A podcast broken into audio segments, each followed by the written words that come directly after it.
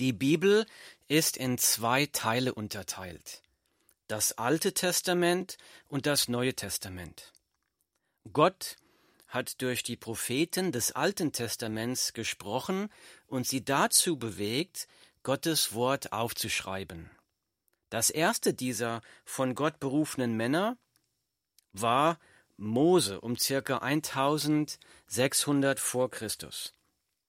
Der letzte Prophet des Alten Testaments war der Prophet Maleachi, der das letzte Buch im Alten Testament so um 400 vor Christus aufgeschrieben hat.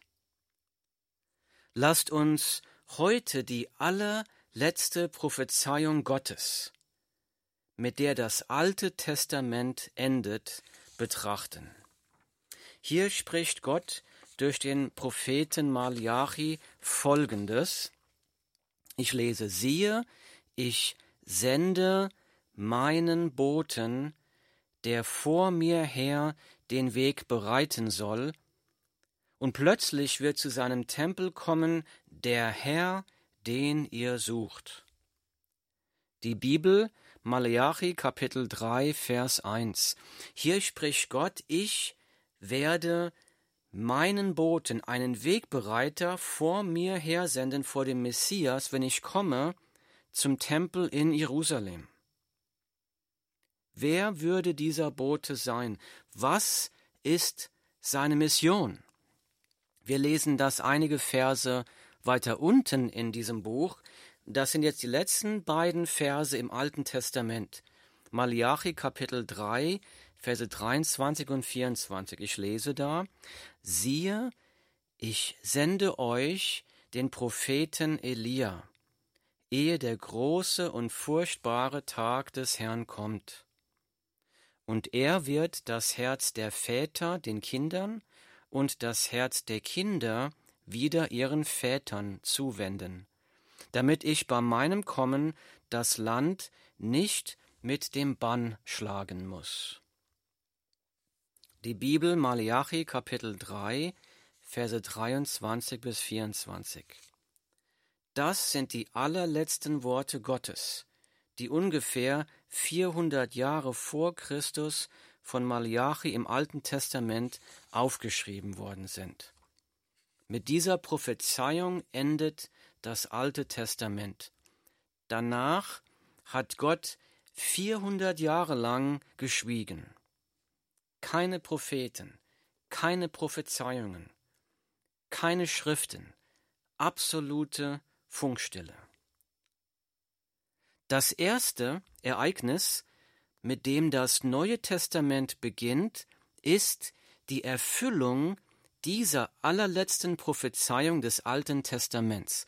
Dazu lese ich aus dem Evangelium nach Lukas in Kapitel 1.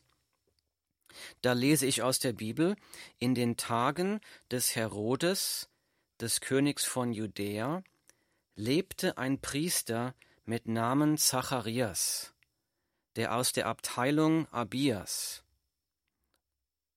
war, und seine Frau war von den Töchtern Aarons, und ihr Name war Elisabeth. Sie waren aber beide gerecht vor Gott und wandelten untadelig in allen Geboten und Rechtsbestimmungen des Herrn. Und sie hatten kein Kind, weil Elisabeth unfruchtbar war, und beide waren in fortgeschrittenem Alter. Die Bibel Lukas Kapitel 1 Verse 5 bis 7. Das Neue Testament beginnt mit einem Bericht über ein sehr altes, kinderloses Ehepaar. Zacharias, der Priester, und seine Frau Elisabeth. Die Bibel gibt uns den Grund, warum sie kinderlos waren. Die Bibel sagt, Elisabeth war unfruchtbar. Ich lese weiter im nächsten Vers. Es geschah aber, als er seinen Priesterdienst vor Gott verrichtete, zur Zeit, als seine Abteilung an die Reihe kam, da traf ihn nach dem Brauch des Priestertums das Los, dass er in den Tempel des Herrn gehen und räuchern sollte. Und die ganze Menge des Volkes betete draußen zur Stunde des Räucherns. Da erschien ihm ein Engel des Herrn, der stand zur Rechten des Räucheraltars. Und Zacharias erschrak, als er ihn sah, und Furcht überfiel ihn. Die Bibel berichtet, eines Tages diente der Zacharias wieder einmal im Tempel von Jerusalem. Er darf sogar reingehen und äh, im Tempel räuchern, aber während dieses Routinegottesdienstes, eigentlich ist kein Gottesdienst Routinegottesdienst, wir müssen immer das Wirken Gottes erwarten, aber in diesem Gottesdienst passiert etwas Außergewöhnliches. Zacharias begegnet im Tempel ein Engel des Herrn. Ein Engel. Nach 400 Jahren der Stille fängt Gott wieder an, sich seinem Volk zu zeigen. Ich lese weiter im nächsten Vers. Aber der Engel sprach zu ihm, Fürchte dich nicht, Zacharias, denn dein Gebet ist erhört worden, und deine Frau Elisabeth wird dir einen Sohn gebären, und du sollst ihm den Namen Johannes geben. Der Engel spricht zu ihm, er sagt, Hab keine Angst, Zacharias, dein Gebet ist erhört worden, deine unfruchtbare alte Frau wird dir einen Sohn gebären. Sein Name soll Johannes sein, das ist Johannes der Täufer. Nach 400 Jahren der Stille sehen wir wieder ein übernatürliches Eingreifen Gottes, eine unfruchtbare Frau, die sowieso schon zu alt wäre zum Kinderkriegen, würde ein Kind gebären. Medizinisch unmöglich, wissenschaftlich unmöglich, nur möglich durch Gottes Wunderwirken. Der Engel spricht weiter im nächsten Vers. Und er wird dir Freude und Frohlocken bereiten, und viele werden sich über seine Geburt freuen. Freude ist ein großes Thema im Wort Gottes. Freude. Warum werden sich viele über die Geburt dieses Kindes, des Johannes, freuen? Der Engel gibt jetzt einen Grund, er spricht weiter in Vers 15, denn er wird groß sein vor dem Herrn. Wein und starkes Getränk wird er nicht trinken, und mit heiligem Geist wird er erfüllt werden schon von Mutterleib an. Und viele von den Kindern Israels wird er zu dem Herrn, ihrem Gott, zurückführen. Und er wird vor ihm hergehen im Geist und in der Kraft Elias, um die Herzen der Väter umzuwenden zu den Kindern und die Ungehorsamen zur Gesinnung der Gerechten, um dem Herrn ein zugerüstetes Volk zu bereiten. Die Bibel Lukas Kapitel 1 Verse 15 bis 17. Hier kündigt der Engel die Erfüllung der Prophezeiung an, die Gott dem Malachi 400 Jahre früher gegeben hat. In Vers 17 verspricht der Engel, und er, also dieser Johannes, dieses Kind, wird vor ihm, vor dem Herrn, dem Messias, hergehen. Im Geist und in der Kraft Elias. Also eine ganz klare Bezug, ein ganz klarer Bezug zu der Prophezeiung von Malachi 3, Vers 1 und Vers 24. Tatsächlich wurde Jesus Christus genau 15 Monate nach dieser Verkündigung geboren. Neun Monate später wurde der Johannes geboren und sechs Monate nach dem Johannes Jesus Christus selbst. Also war der Johannes wirklich einer, der dem, dem Jesus den Weg bereitet hat. Gott ist seinem Wort treu. Wenn Gott etwas verspricht, dann wird er es auch tun. Warum sollte Johannes im Geist und in der Kraft Elias vor Jesus Christus hergehen? Auch das sagt der Engel in Vers 17, um die Herzen der Väter umzuwenden zu den Kindern. Genau das, was Malachi 400 Jahre vorher aufgeschrieben hat. Und die Ungehorsamen zur Gesinnung der Gerechten, um dem Herrn ein zugerüstetes Volk zu bereiten. Es geht also hier ganz klar um eine Predigt zur Umkehr, eine Predigt zur Buße, um das Volk für das Kommen des Herrn vorzubereiten. Das ist genau die Botschaft, die Johannes der Täufer später auch gepredigt hat, denn er predigte, tut Buße, also kehrt um, tut Buße, denn das Reich der Himmel ist nahe herbeigekommen. Matthäus Kapitel 3, Vers 2. Das war die Predigt von Johannes dem Täufer, der vor Jesus Christus gepredigt hat, der ihm den Weg bereitet hat. Es ist genau so gekommen, wie Gott es 400 Jahre vorher versprochen hat. Gott ist seinem Wort treu. Wir können und sollen seinem Wort 100% vertrauen und unser Leben darauf aufbauen. Ich lese weiter in Vers 18. Und Zacharias sprach zu dem Engel, Woran soll ich das erkennen? Denn ich bin ein alter Mann und meine Frau ist im fortgeschrittenen Alter. Und der Engel antwortete und sprach zu ihm, Ich bin Gabriel, der vor Gott steht, und bin gesandt, zu dir zu reden und dir diese frohe Botschaft zu bringen. Und siehe, du wirst stumm sein und nicht reden können bis zu dem Tag, an dem dies geschehen wird, weil du meinen Worten nicht geglaubt hast, die erfüllt werden sollen zu ihrer Zeit. Zacharias hat der Zusage, dem Versprechen Gottes hier nicht geglaubt. Statt auf die Allmacht Gottes zu schauen, schaut Zacharias auf seine Lebensumstände. Zacharias denkt sich, Elisabeth soll mir einen Sohn gebären? Wie soll denn das gehen? Sie war doch ihr Leben lang unfruchtbar, und obendrauf ist sie jetzt sogar viel zu alt um ein Kind bekommen zu können. Viel zu alt. Das ist doch unmöglich. Zacharias denkt hier wie ein Atheist.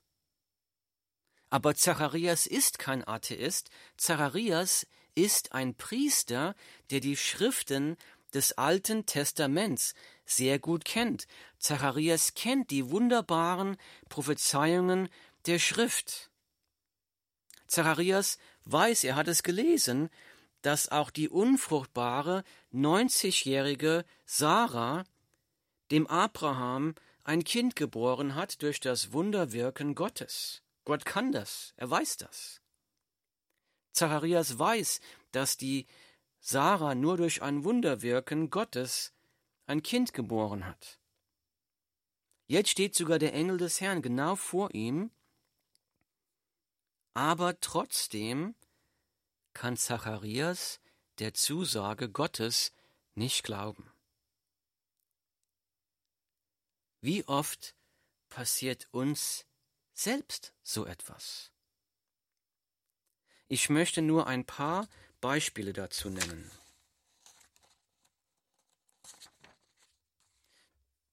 Gott gibt uns in seinem Wort die folgende Zusage. Sein Wort sagt, das Blut Jesu Christi reinigt uns von aller Sünde. 1. Johannes Kapitel 1 Vers 7 Das Blut Jesu Christi reinigt uns von aller Sünde. Manch einer sagt, ja, diesen Vers kenne ich, aber du hast keine Ahnung, wie viel Schlimmes ich in meinem Leben schon getan habe. Gott kann mir das alles nicht vergeben.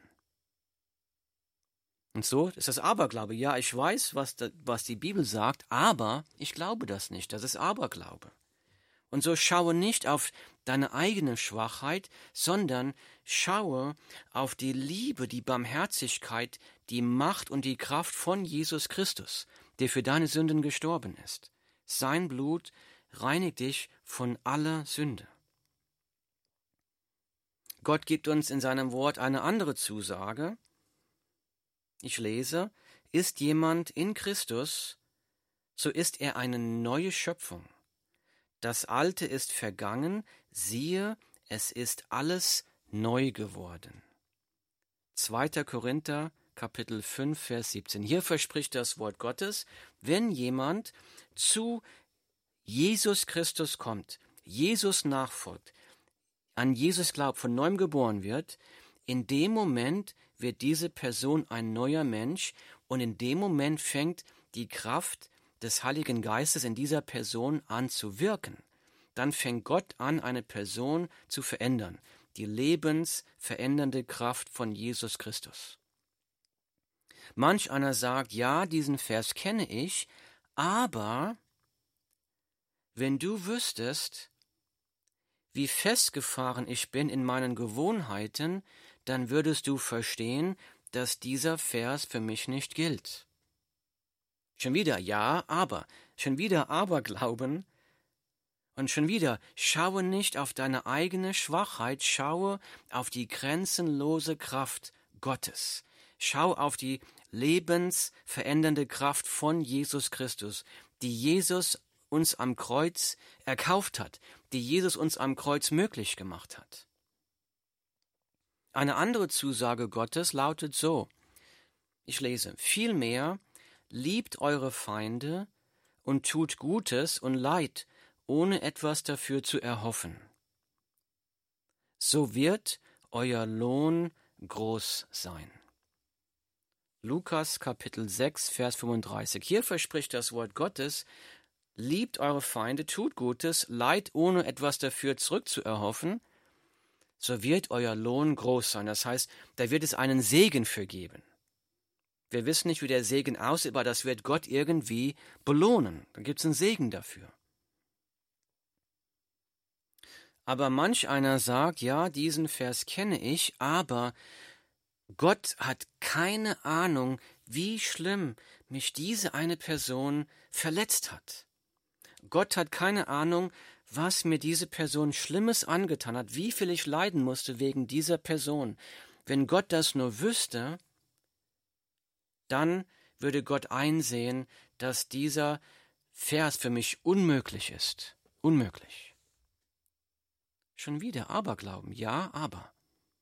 Schaue nicht auf deine eigene Schwachheit, sondern auf die Kraft von Jesus Christus. Letztes Beispiel, das Wort Gottes gibt uns die Zusage, trachtet vielmehr zuerst nach dem Reich Gottes und nach seiner Gerechtigkeit. So wird euch dies alles, also alles, was du zum Leben brauchst, Nahrung, Kleidung, so wird euch dies alles hinzugefügt werden. Matthäus Kapitel 6, 33. Hier sagt Jesus Christus, trachtet vielmehr zuerst nach dem Reich Gottes und nach seiner Gerechtigkeit. Das heißt, strebt erst einmal danach, für die Herrlichkeit Gottes zu leben. Und wenn er das tut, dann wird das, was du zum Leben brauchst, wird dir dann gegeben werden. Das heißt nicht Reichtum oder, oder Luxus, sondern Gott wird dann dafür sorgen, dass du, dass du Brot auf dem Tisch hast und ein Dach über dem Kopf. Manch einer sagt, ja, diesen Vers kenne ich, aber wenn Gott doch nur wüsste, wie schwierig meine finanzielle Situation ist, dann würde Gott doch sicher einsehen, dass dieser Vers in meiner Situation nicht funktioniert. Ein Aberglaube. Wir denken oft, wir müssen erst dafür sorgen, dass wir zuerst für unsere finanzielle Sicherheit sorgen, bevor ich mich um das Reich Gottes kümmern kann. Das Wort Gottes sagt das Gegenteil. Suche zuerst das Reich Gottes und dann wird dir alles hinzugefügt werden.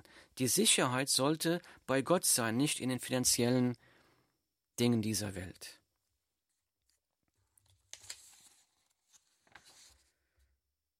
In Vers 20 spricht der Engel des Herrn zum Zacharias folgendes.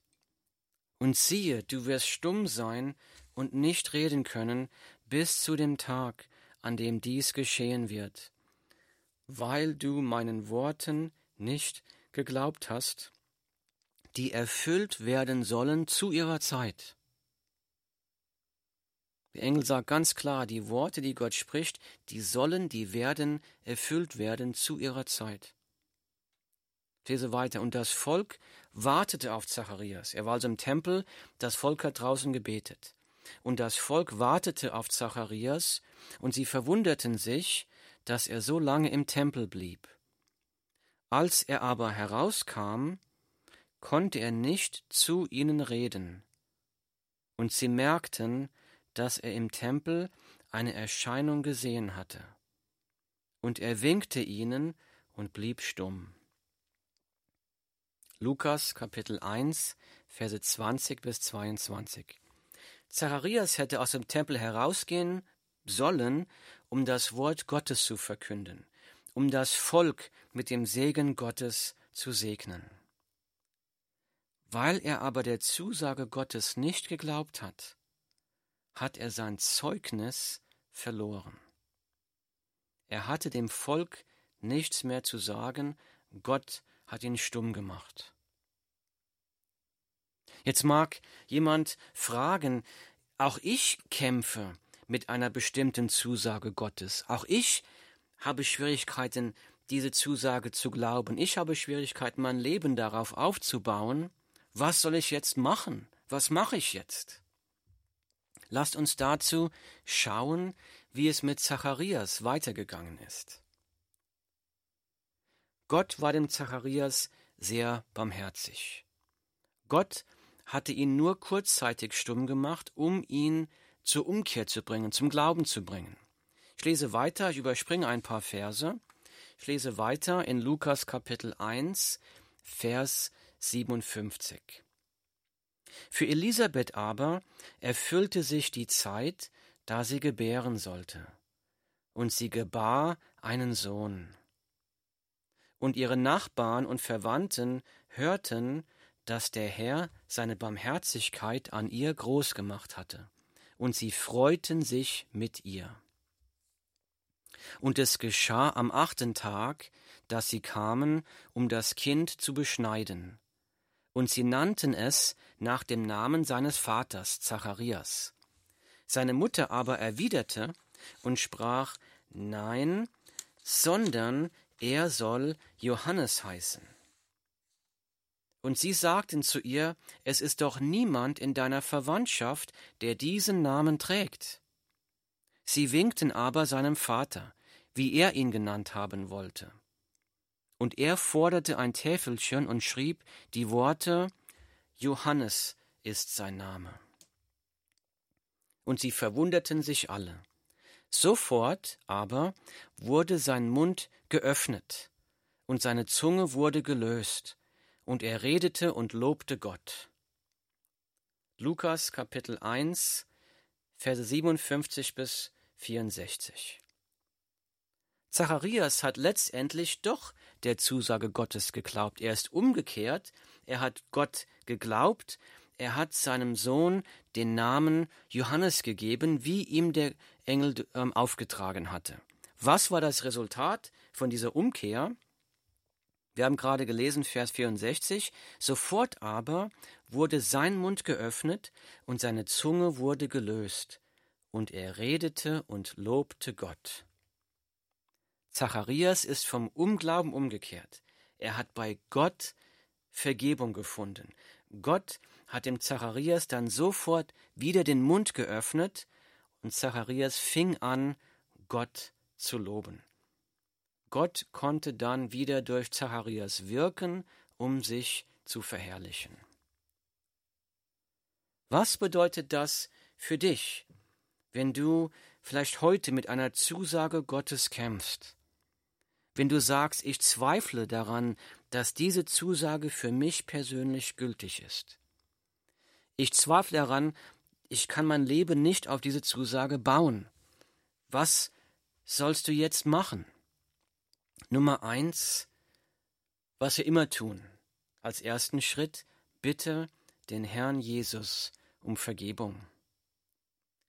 Jesus ist am Kreuz für alle Sünden gestorben, auch für diese.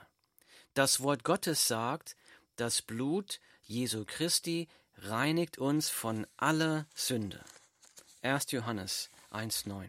Es geht weiter, wenn wir aber unsere Sünden bekennen, so ist er treu und gerecht, dass er uns die Sünden vergibt und uns reinigt von aller Ungerechtigkeit.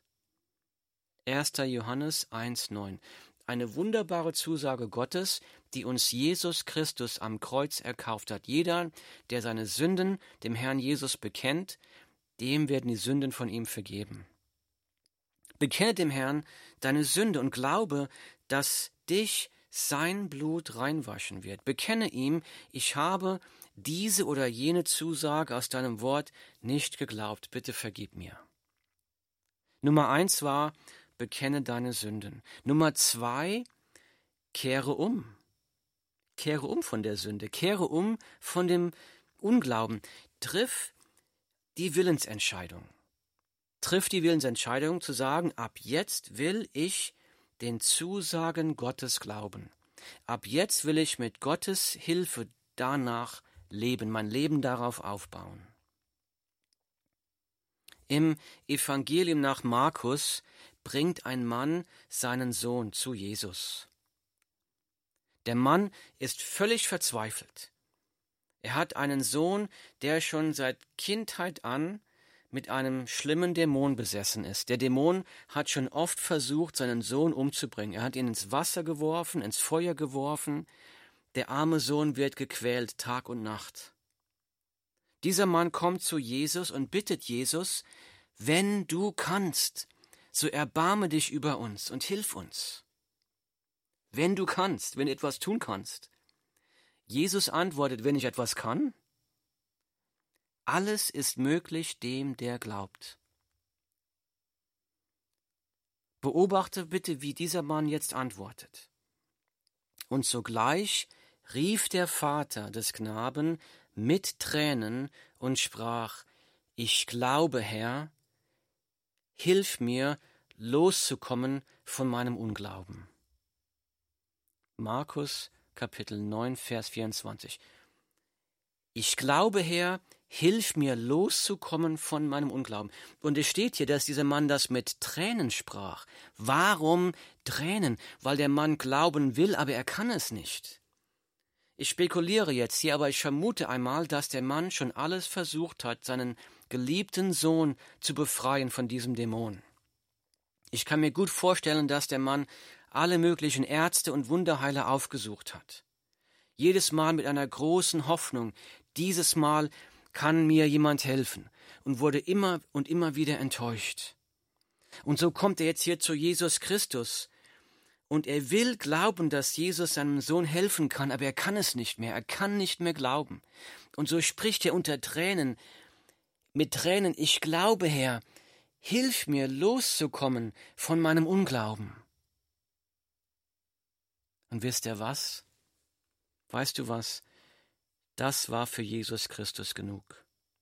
Wir haben einen wunderbaren, barmherzigen, liebenden Herrn Jesus. Das Wollen, der Mann wollte, aber er konnte sich das Wollen, das bisschen, war unserem Herrn Jesus genug. Daraufhin hat Jesus den Sohn geheilt. Das ist auch ein gutes Gebet, auch für uns, zu sagen, ich glaube, Herr, hilf mir bitte loszukommen von meinem Unglauben. Es ist deine Entscheidung heute Abend. Gott hat durch sein Wort zu dir gesprochen. Willst du sein Wort abprallen lassen, ignorieren? Oder willst du sein Wort wirken lassen in deinem Leben? Sagen, ja, ich will seinem Wort, ich will Gott vertrauen. Ich will umkehren, ich will ihm vertrauen. Wenn du das tun möchtest, dann bete mit mir. Bete mit mir. Bete mir nach. Himmlischer Vater, bitte vergib mir dass ich deinem Wort nicht geglaubt habe. Ich glaube, dass Jesus für meine Sünden gestorben ist. Bitte vergib mir meine Sünden. Bitte hilf mir, dir zu glauben. Bitte hilf mir, mein Leben auf Jesus Christus aufzubauen. Bitte hilf mir, Jesus nachzufolgen. Bitte. In Jesu Namen. Amen.